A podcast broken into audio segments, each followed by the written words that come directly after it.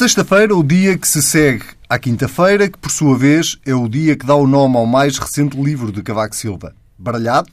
É fácil. Era às quintas-feiras que o ex-presidente da República reunia com o ex-primeiro-ministro José Sócrates e houve 188 reuniões.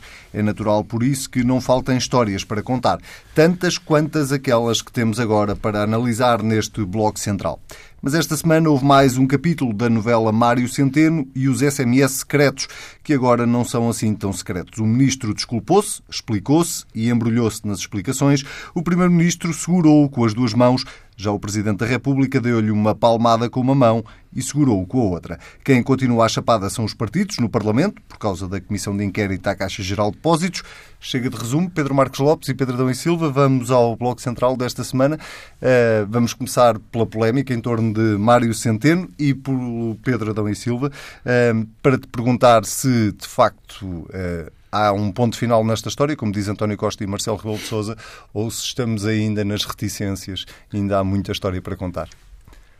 Eu acho que são duas perguntas diferentes, porque eh, há muita história para contar, eu diria que não, já se percebeu uh, a história. Já se percebeu há três meses. Já se percebeu. Acho, eu, por acaso, acho que houve alguns desenvolvimentos entretanto, mas no essencial já se percebeu. Uh, a outra pergunta é: vai continuar? Claro que sim, porque um, isto é útil para a oposição e, portanto, a oposição vai continuar a fazer o que qualquer oposição nestas circunstâncias uh, faria. Uh, e porque eu acho que foi isso que aconteceu nos últimos dias é que isto teve aqui um efeito de eh, fragilização de mais pessoas além das que já estavam fragilizadas e, portanto, isto ganhou aqui eh, alguma, alguma dimensão. Quem? Marcelo também? Marcelo, claro. Quer dizer, Marcelo, eh, quer dizer, eu não compreendo uh, o comportamento de Marcelo, uh, ou seja, diria, não compreendo o, o, comportamento do Presidente da República a menos que considere que Marcelo Rebelo de Sousa, isto é, a personalidade de Marcelo Rebelo de Sousa, pela primeira vez se impôs ao cargo e se sobrepôs ao cargo.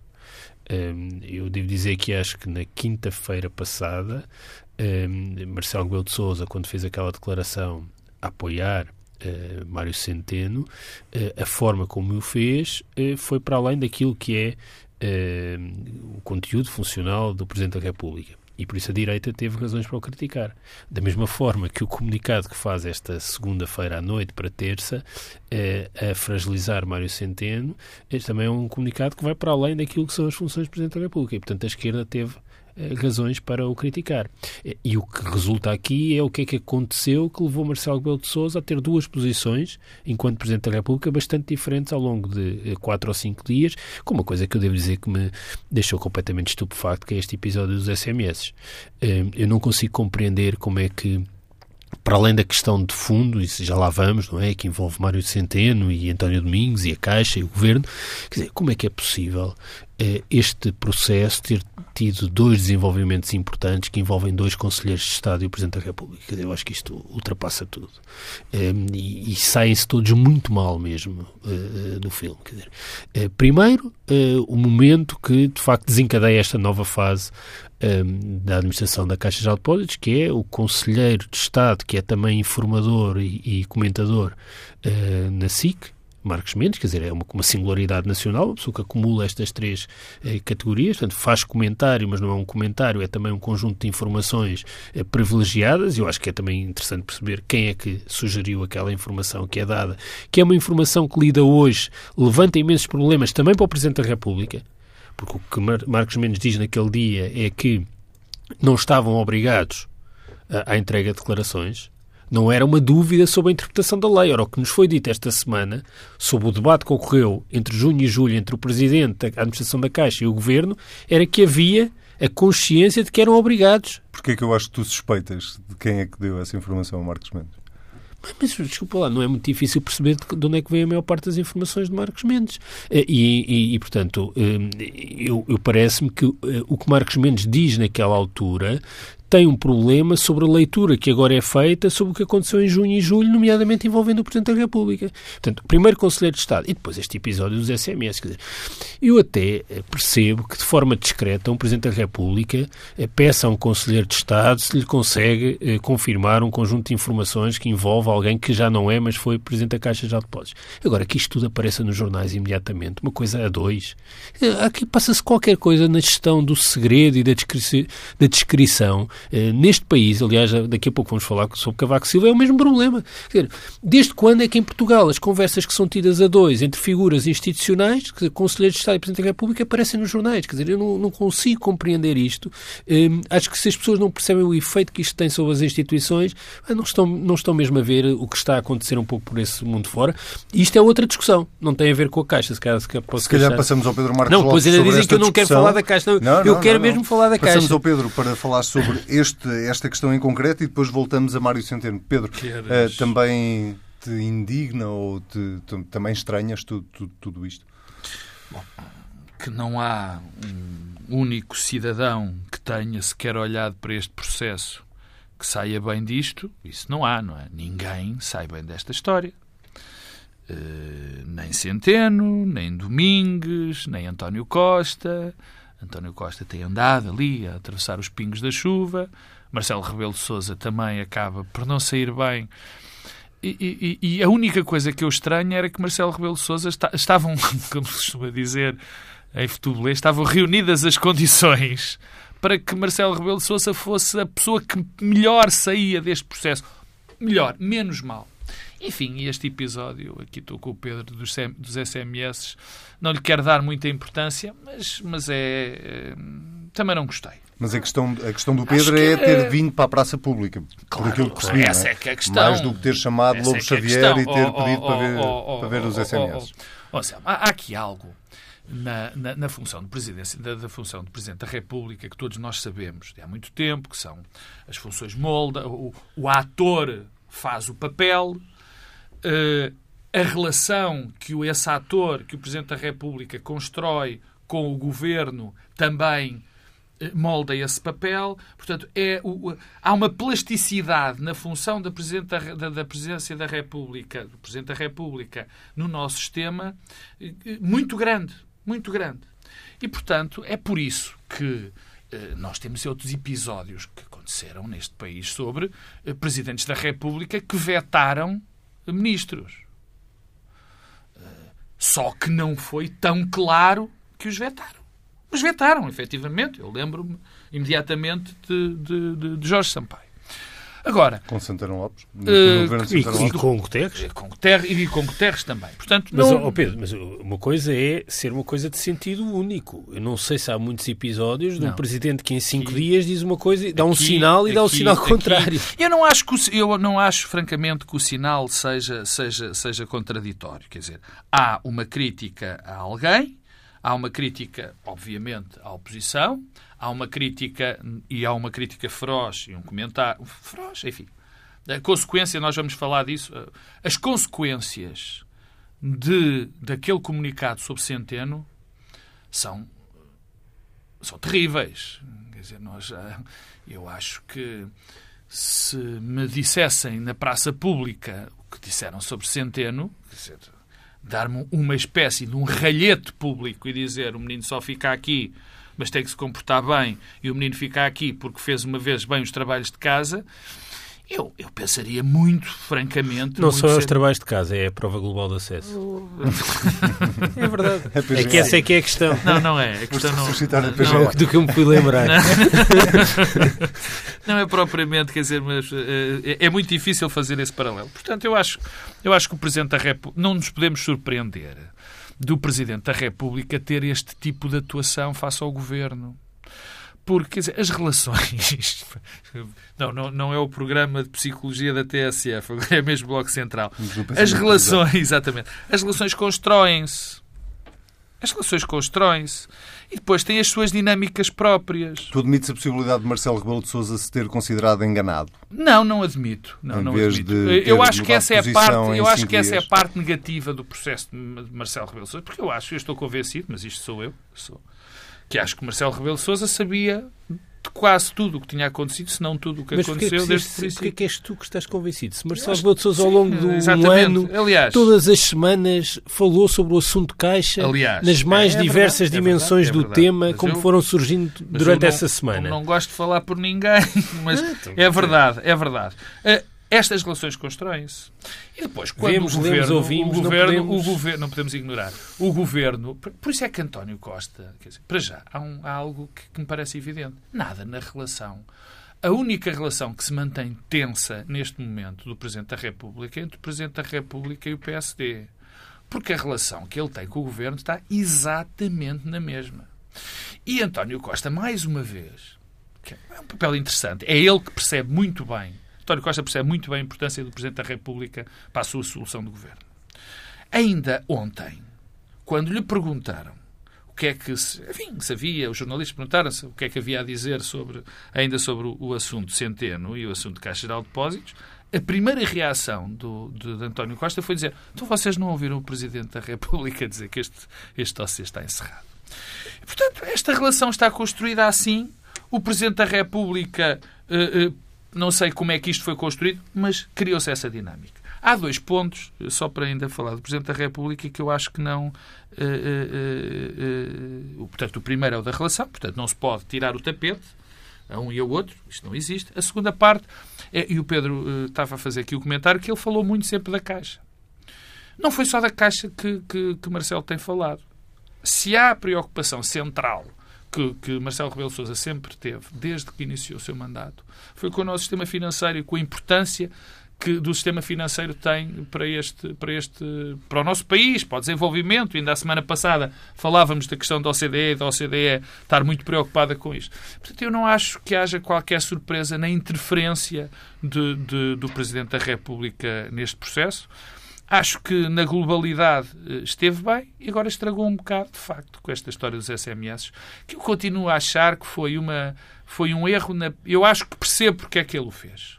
Ele quis se legitimar eh, face às pessoas, quer dizer, quis. Não é legitimar, a expressão não é melhor.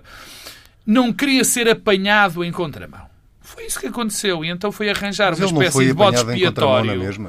Quando ele Eu vem na não. quinta-feira dizer eh, não há nenhuma prova que incrimine, entre aspas, Ele queria ter eh, garantias que não Mário existiam. Centeno. Ele queria ter E garantias de que não repente chama existia. no fim de semana, ou logo a seguir chama Lobo Xavier para saber se há SMS, vê os Não, SMS mas e afinal eu, já eu apareceu. acho que ele. Mas aqui, lá está, eu acho, Pedro, eu acho, pelo visto, não sou, sou eu que acho, que o Presidente da República já sabia dos problemas que.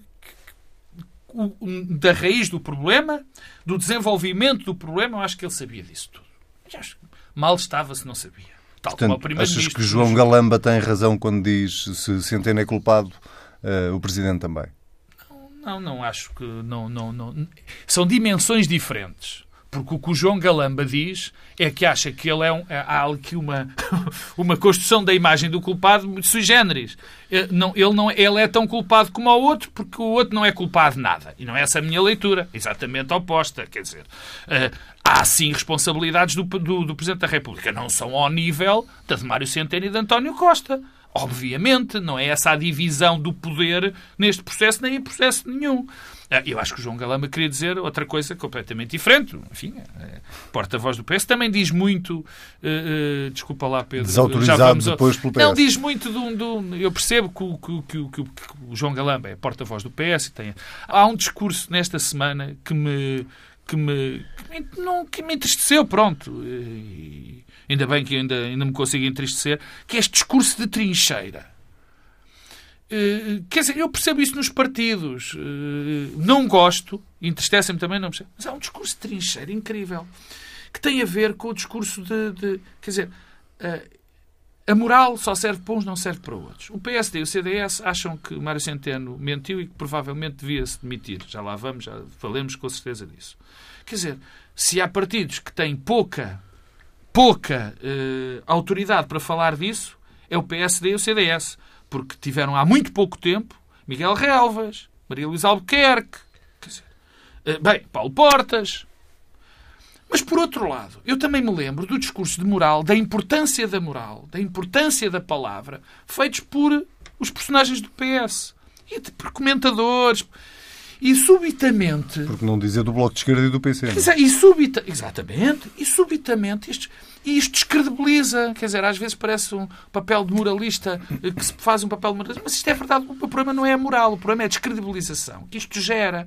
Estes discursos que foram feitos, quer dizer, a mentira serve para um, não serve para. Eu ouvi até que Bom, se os resultados da economia são bons, a prova geral de acesso, como disse o Pedro, são bons, bom, pronto, então pode-se mentir à vontade, que não há problema nenhum.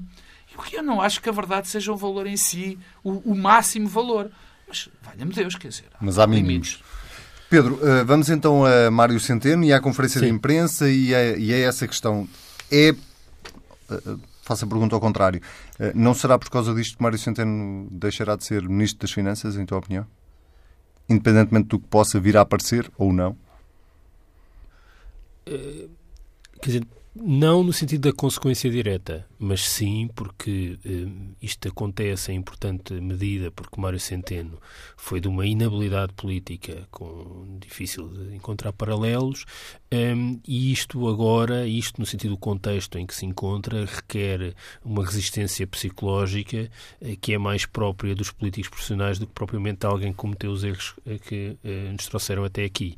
Eh, e, e isso quer dizer que Mário Centeno pode não resistir a esta pressão. E, portanto, eu diria que pode bem eh, deixar de ser ministro eh, por causa deste processo todo. E António Costa, no meio deste processo todo, achas que, como Pedro Marcos Lopes dizia, tem andado entre os pingos da chuva? Sim, ou, eu... ou, tem havido ali um cerrar de fileiras em torno do Primeiro-Ministro para o tentar proteger de, deste processo? Neste processo. Hum... É que convém, desculpa, Pedro, é que convém a toda a gente toda a gente proteger António Neste Costa. Neste processo, uh, António Costa uh, está mais próximo da situação em que se encontra uh, Marcelo Rebelo de Sousa do que da situação em que se encontra Mário Centeno. porque na verdade, quem negociou, eh, quem assumiu ou não compromissos que nós não conhecemos em toda a sua extensão com António Domingos foi eh, Mário Centeno. E, portanto, eh, António Costa, sendo Primeiro-Ministro, de facto tem a proteção de um Presidente que se foi envolvendo ao longo do processo em toda esta negociação. Deixa-me só fazer um parênteses. nós não, eu não li os SMS, Também não. só li o que veio na comunicação social, mas nem isso, isso. O, o que se relata desses SMS é o Primeiro-Ministro tem dúvidas e logo a seguir o Primeiro-Ministro autoriza. Uh, portanto, esse afastar do Primeiro-Ministro do processo, pois, a ser verdade, não, repara, que é isso eu, que consta eu, dos uma SMS. coisa que eu sei é que aqui há uns tempos, e eu acho que isto é um daqueles casos que é muito interessante fazer uma timeline uh, e ver o que é que se foi passando. Aliás, o David Inês faz isso em parte no artigo de, no editorial hoje, no artigo de opinião dele no, uh, no público. Um, porque também já nos disseram que havia, que havia um memorando escrito. Viram esse memorando? É que já vamos em SMS. Isto começou com um memorando que ia aparecer, não há memorando foi nenhum. a carta. Pois era a carta. Já vamos nos SMS. Portanto, eu não, não, não, não, não acho que não vale a pena darmos passos maiores que, que a perna. O que podemos dizer, e é isso que é o lado de vazio na explicação, e é um vazio que envolve todos, mas naturalmente envolve mais Mário Centeno e António Domingos, é que no extenso rol de exigências que António Domingos colocou para ser administrador da Caixa e correspondia, convém não, ter, não esquecer isso, correspondia também a um contexto e um conjunto de exigências que a própria DGComp coloca para que a Caixa eh, fosse tratada como um banco quase privado, para que não fosse considerada ajudas de Estado, eh, mas nesse extenso rol fazia parte eh, a isenção da declaração eh, de rendimentos. Eu não consigo compreender isso, quer dizer, acho que também é importante dizer isso. Quer dizer, se há eh, alguma exceção que os banqueiros devem ter depois de tudo o que se passou, é no sentido contrário. É as exigências, as exigências serem maiores do que em relação eh, a todas as outras pessoas, porque eh, houve resgates públicos de bancos privados um pouco por todo o mundo eh, e em Portugal, quer dizer, não nos faltam exemplos que colocam de facto um problema, um risco moral em torno do comportamento dos banqueiros. Mas o que é que eu não compreendo?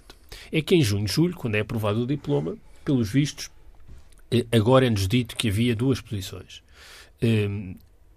Aqueles que achavam que o novo diploma e a alteração do Estatuto de Gestor Público isentavam os administradores da Caixa de apresentar as declarações e aqueles que achavam que estava em vigor a lei de 93. Bem, se é assim... 83. De 90, 83. Eh, se é assim, qual a razão para todos, começando pelo Presidente da República, terem apelado à interpretação do Tribunal Constitucional em outubro ou novembro?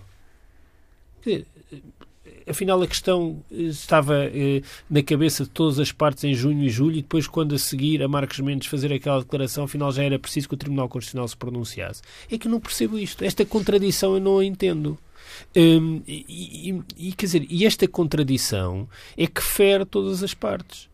Porque das duas, uma, é, ou havia de facto uma segurança jurídica em torno da solução encontrada antes do verão, e essa segurança jurídica envolvia o governo envolvia o Presidente da República, que aliás ainda a semana passada, eh, na revista Sábado, aproveitou para dizer que já em junho tinha falado disto, apesar de no comunicado não ter referido. Bom, e se era assim, porque é que a seguir àquela declaração de Marcos... Repara, Marcos Mendes, quando faz o anúncio, diz que não precisavam de apresentar declarações. Então, quem disse a Marcos Mendes que havia aquele vazio. Quem fez essa interpretação? Esqueceu-se de dizer, não, não, mas continuam a ser obrigados a apresentar por causa da lei de 83. Que, pelos vistos, o que nos é dito é que era a informação partilhada pelo Governo, pelo Ministro das Finanças e pelo Presidente da República. Ora, eh, se eh, não é nenhum destes cenários, de facto andaram todos a mentir uns aos outros. Se andaram todos a mentir uns aos outros, a situação política é insustentável e, de facto, os membros do governo não podem continuar. E como não foi esse o corolário que Marcelo Rebelo de Sousa eh, extraiu, eu concluo que na comunicação, para ter extraído na comunicação, mesmo que era mentira, na é? comunicação é? entre Marcelo Rebelo de Sousa e António Costa, que é o interlocutor eh, de Marcelo Rebelo de Sousa, que eu acho que é bom que se preserve esta ideia de que o Presidente da República, eh, o interlocutor é o Primeiro-Ministro e não os Ministros, foi dita uma coisa que foi relativamente estável e que era estão obrigados a apresentar a declaração de rendimentos. Ué, depois, se no diálogo entre António Domingos e Mário Centeno isso já não ficou tão claro, ou seja, se houve aqui um corte na transmissão, nós não sabemos. O que sabemos é que António Domingos não gostou que se fizesse passar a ideia que eh, o compromisso não existia. Bom, mas o problema é que António Domingos, que também, convenhamos, eh, ao longo destes meses tem ocupado certamente algum do seu tempo eh, a passar informação para a comunicação social, não todas as partes o têm feito, mas se nós lermos essa informação toda cruzada, também percebemos que muitas das coisas que António Domingos foi dizendo ao longo do tempo depois não se confirmaram. E, portanto, eh, isto é, é de facto uma nebulosa eh, que fragiliza todos e que tem, quer dizer, eu acho que isto é daqueles casos que o custo não é agora.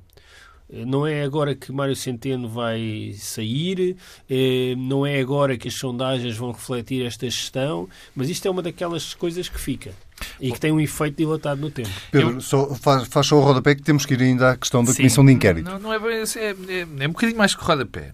Primeiro, há também uma coisa que, que, que, que, que se me apraz dizer, que eu tenho sempre muitas dúvidas das consequências, infelizmente, quero notar isto, infelizmente, das consequências deste tipo de atitudes uh, uh, no eleitorado. Uh, é, é muito provável que nós todos estejamos muito mais preocupados com esta questão dos diplomas e de, claramente, de, é dos as pessoas nem, conseguem... Muito, é, é, é mesmo para quem tem por é, dever... É confuso de, de ofício. De pronunciar isto, quer dizer, reconstruir o processo... O processo é muito complicado. Ficamos sempre Mas, amarrados à última coisa. Neste ponto, interessa, e, e foi esse o tom da tua pergunta, é, o papel de Centeno e quais são as consequências políticas. Já. Isto é o maná para o PSD. É bom que isso fique claro. Porquê? Porque o PSD preparava-se, a oposição preparava-se para ter uh, uns dias muito complicados. Porque nada do que o diabo, afinal, Não está apareceu. longe. Está longe. Os resultados económicos são melhores do que, do que aquilo que se estava à espera.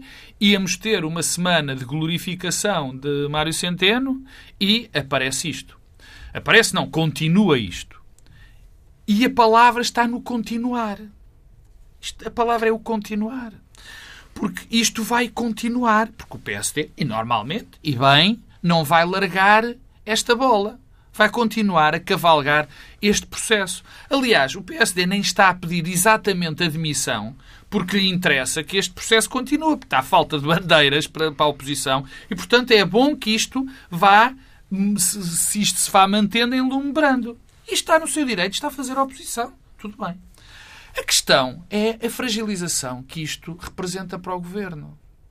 Não é só a questão de Mário Centeno. É evidente que a continuação de Mário Centeno fragiliza objetivamente o governo em termos políticos.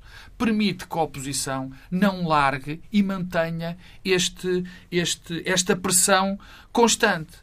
Por outro lado, eu acho que se Mário Centeno não se demite agora, e eu acho que não se vai demitir, aliás, parece-me evidente, nem vai ser demitido, é uma bomba retardadora, não é? Quer dizer, porque.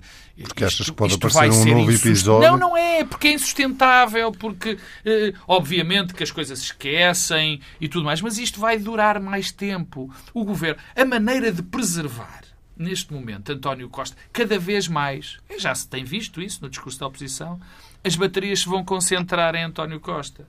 Aparentemente, eh, eh, esta, esta, aparentemente é esta a linha que vai ser feita na oposição.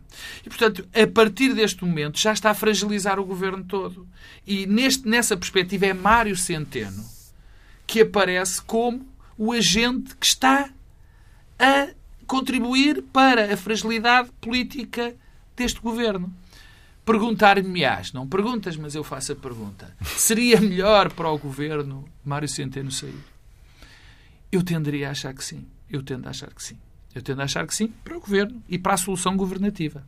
Porque vai ser, vão ser tempos muito complicados e se nós já vimos que a habilidade política de Mário Centeno, que foi mostrada, eh, foi o que foi, as coisas podem piorar.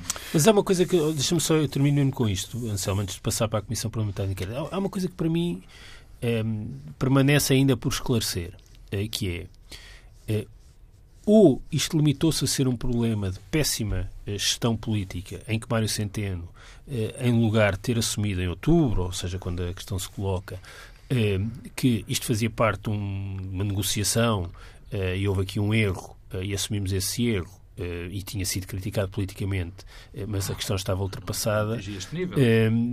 Ou há outra coisa, ou seja, é uma coisa mais profunda e, se for mais profunda, de facto envolve eh, compromissos eh, com o Presidente, com o Primeiro-Ministro, com a Administração da Caixa.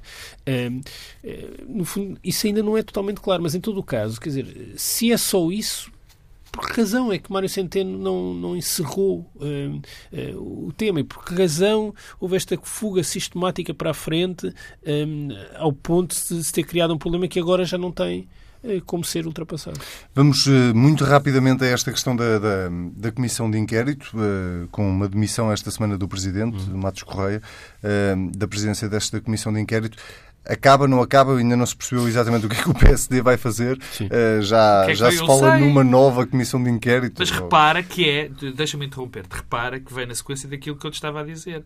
Esta, esta estratégia de protelar, protelar é deixar enlumbrando a decisão para se vão ou não vão é deixar enlumbrando, deixar que o tema não caia. Mas isto descredibiliza, nem vou fazer nem jeito de pergunta, vou fazer quase em jeito de, de afirmação. Quer dizer, eh, se as comissões de inquérito já não eram levadas muito a sério, eh, episódios destes provavelmente aos olhos de, de, do hum. cidadão. Olha, eu tenho de começar por discordar de ti. Acho que eh, as comissões de inquérito, algumas foram levadas a sério. Eh, e, aliás, tiveram um efeito político uh, profundo, a meu ver, por exemplo, a do BES. Um, ehm, o, o, que, o que isto mostra é. Eu não. Eu, eu não a do Banif já não tanto. Não tanto. Mas, mas quer dizer, não, há, há, aqui desigualdade nas comissões de inquérito. Eu, eu percebo uh, o papel da oposição. Uh, acho que a oposição está a fazer aquilo que qualquer outra, outro partido faria se estivesse na oposição, uh, mas o problema é os limites. E os limites é o seguinte: uh, bem, esta comissão de inquérito não tem como objeto uh, andar a ver SMS de uma administração que nem sequer já está em exercício e que já é posterior àquilo que era o objeto da comissão. A comissão de inquérito era para tentar perceber como é que a Caixa tinha sido eh, recapitalizadas, quais foram o processo que levou às necessidades de recapitalização, o papel das administrações anteriores. E, portanto, se é esse o objeto, não se pode exorbitar do objeto. E a alternativa é, de facto, criar uma outra comissão. E aí é que a porca torce o gado. Porquê? Eh, porque qual seria o objeto dessa comissão? Era uma comissão parlamentar de inquérito em torno da escolha da administração e das condições que foram definidas para a escolha de uma administração. Isto não me parece o, o objeto. Para averiguar se o ministro mentiu na comissão de inquérito. Isto não me parece o objeto de uma comissão parlamentar de inquérito. E esse é o principal problema: é que eh, a oposição deve escrutinar e precisa destes instrumentos em que as minorias são capazes de escrutinar no Parlamento, mas não pode tornar todos os momentos de escrutínio político legítimo e necessário em comissões parlamentares de inquérito.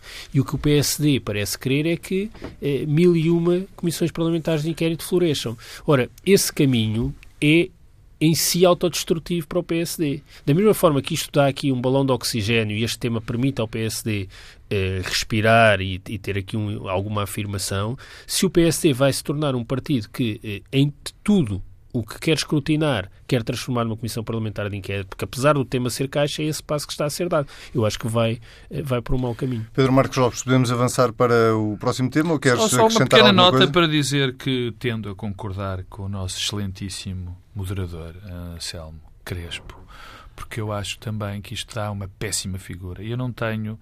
Uh, o grande problema das comissões de inquérito. As comissões de inquérito são muito importantes, os direitos das minorias são muito importantes, mas eu nem sequer chego a ter uh, uh, este nível de, de, de de satisfação, digamos assim, que o Pedro teve em relação à do BES. Eu não me lembro de uma comissão de inquérito que tenha tido bons resultados. Por exemplo, a do BPN que passou. As pessoas não sentem que produzem um não, resultado. A grande questão. Politicamente, eu percebo não, porque mesmo, mas eu, eu não estava a dizer que eu achava que o resultado tinha Não do ponto sei se as pessoas olham para as comissões como. O que é que gra dali? O grande problema, o grande, e é por isso que eu acho que é a tal descredibilização de que tu falavas, Anselmo, o grande problema é que isto é um instrumento fundamental num regime como o nosso as comissões de inquéritos, que são a capacidade que as minorias têm de escrutinar.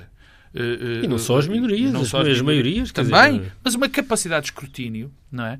E está transformado, e não é de agora, não é de agora. Talvez agora o PSD queira ir mais longe, o que é criticável, mas não é de agora. Está transformado numa, num, num sítio, num, num, local onde se faz a, a, a, um tipo de política que se deve fazer nas televisões, nas rádios e nos jornais. Não, o passo é o outro, é uma espécie de judicialização da disputa e, bem, política. E esse também. E de criminalização também. da disputa política. E isso tem um efeito, eh, a meu ver, muito contagioso e negativo. Muito bem. Só para não defraudar as pessoas, temos pouquíssimo tempo até ao final do programa. Uh, foi apresentado esta semana o livro de Cavaco Silva, uh, que na sua essência, ou pelo menos de, daquilo que foi notícia, uh, relata as, as, conversas entre o ex-presidente da República e o ex-primeiro-ministro, com muitas críticas a José Sócrates, não é propriamente não é novidade para o país que José Sócrates e Cavaco Silva não se davam propriamente bem, eh, mas hum, alguma, alguma novidade a destacar de, de, daquilo que foi conhecido? não direi da conferência de imprensa ou da apresentação do livro, porque ali não me pareceu que houvesse nada. Eu Pedro tenho, Marcos Lopes. Para mim há zero de novidade no livro, ou seja, uh, uh, zero de novidade na essência. Quer dizer, quando nós vamos ver umas memórias políticas, vamos, queremos saber, sobretudo, gostamos de ver pelo buraco da fechadura, quem é que não gosta? Ah, mas isso dá para fazer. Mas queremos saber, ora bem, mas queremos saber essencialmente uh, uh, o pensamento de, dessa pessoa, a maneira como é que ele, como ele, como essa pessoa reagiu a determinadas situações concretas, uhum. como é que aplicou uh, as suas ideias. Ora bem, e este livro, o livro das quintas-feiras, é, é, não nos diz nada de novo em relação a Cavaco Silva dos últimos anos. Uma pessoa ressentida, uma pessoa magoada, uma pessoa que acha que não foi suficientemente apreciada pelos seus concidadãos, isso parece-me claro. É um livro e algo, e algo um bocadinho em determinadas, eu não queria utilizar isso, ainda bem que foste tu que disseste, e é muito, aliás, foi o Anselmo Crespo que disse, que se note, e há, mas há uma parte, essa é, é, é enfim, há uma parte que eu, a mim me custa muito ler, em, uh, sobretudo porque é Cavaco Silva. Porque Cavaco Silva foi alguém que não ninguém eh, que foi primeiro-ministro dois mandatos e meio. Foi presidente da República de dois mandatos também. Portanto foi o político ativo o político que mais tempo teve no poder em Portugal. E é o político também com este livro ou particularmente e é deste livro que estamos a falar contribui para uma certa institucionalização do seu cargo. Há, há eu acho que um, um do, o principal dever numa determinada dimensão, do político que exerceu um cargo tão importante como Primeiro-Ministro ou Presidente da República é preservar essa instituição. E o que Cavaco Silva faz é completamente não respeitar a própria instituição e ele próprio como parte dessa instituição. Repara, a revelação de conversa já é tão cedo, já acho uma coisa muito complicada. Mas depois frases do género, percebi que os socialistas não olhariam a meios para ganhar eleições. Quer dizer, conclusões que ele tem sobre casos sobre casos. Acho que temos de devolver Cavaco Silva a Portugal 1988-89. Eu, por causa de um livro que tenho andado a escrever, tenho andado a ler jornais e a ler os telejornais de, e a ver os telejornais da RTP dessa altura, teria muito a dizer sobre isso. Então, já que, já que pegaste não, não, a bola... deixa-me só conclusões sobre, casos que nem sequer se sabe estão em investigação, do género pequenas insinuações sobre ah, ah, ah, a relação sobre Chave, com a relação Chaves e Sócrates era muito suspeita. E depois um, uma parte e a relação que, que tem passado... Dias Loureiro.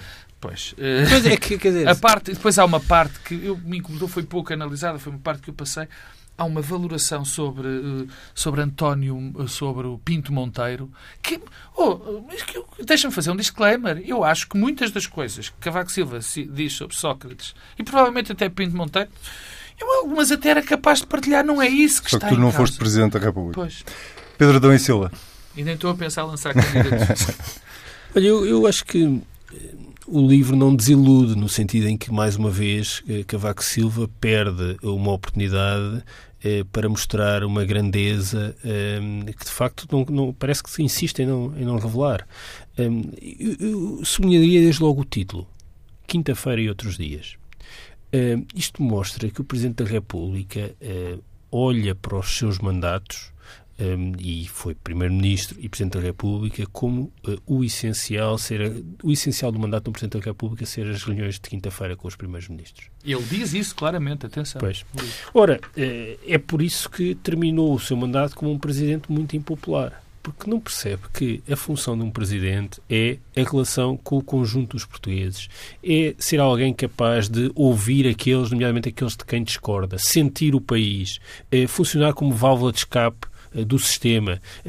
Foi Presidente da República num período muito complexo, muito difícil e muito exigente e não foi capaz de desempenhar essas funções.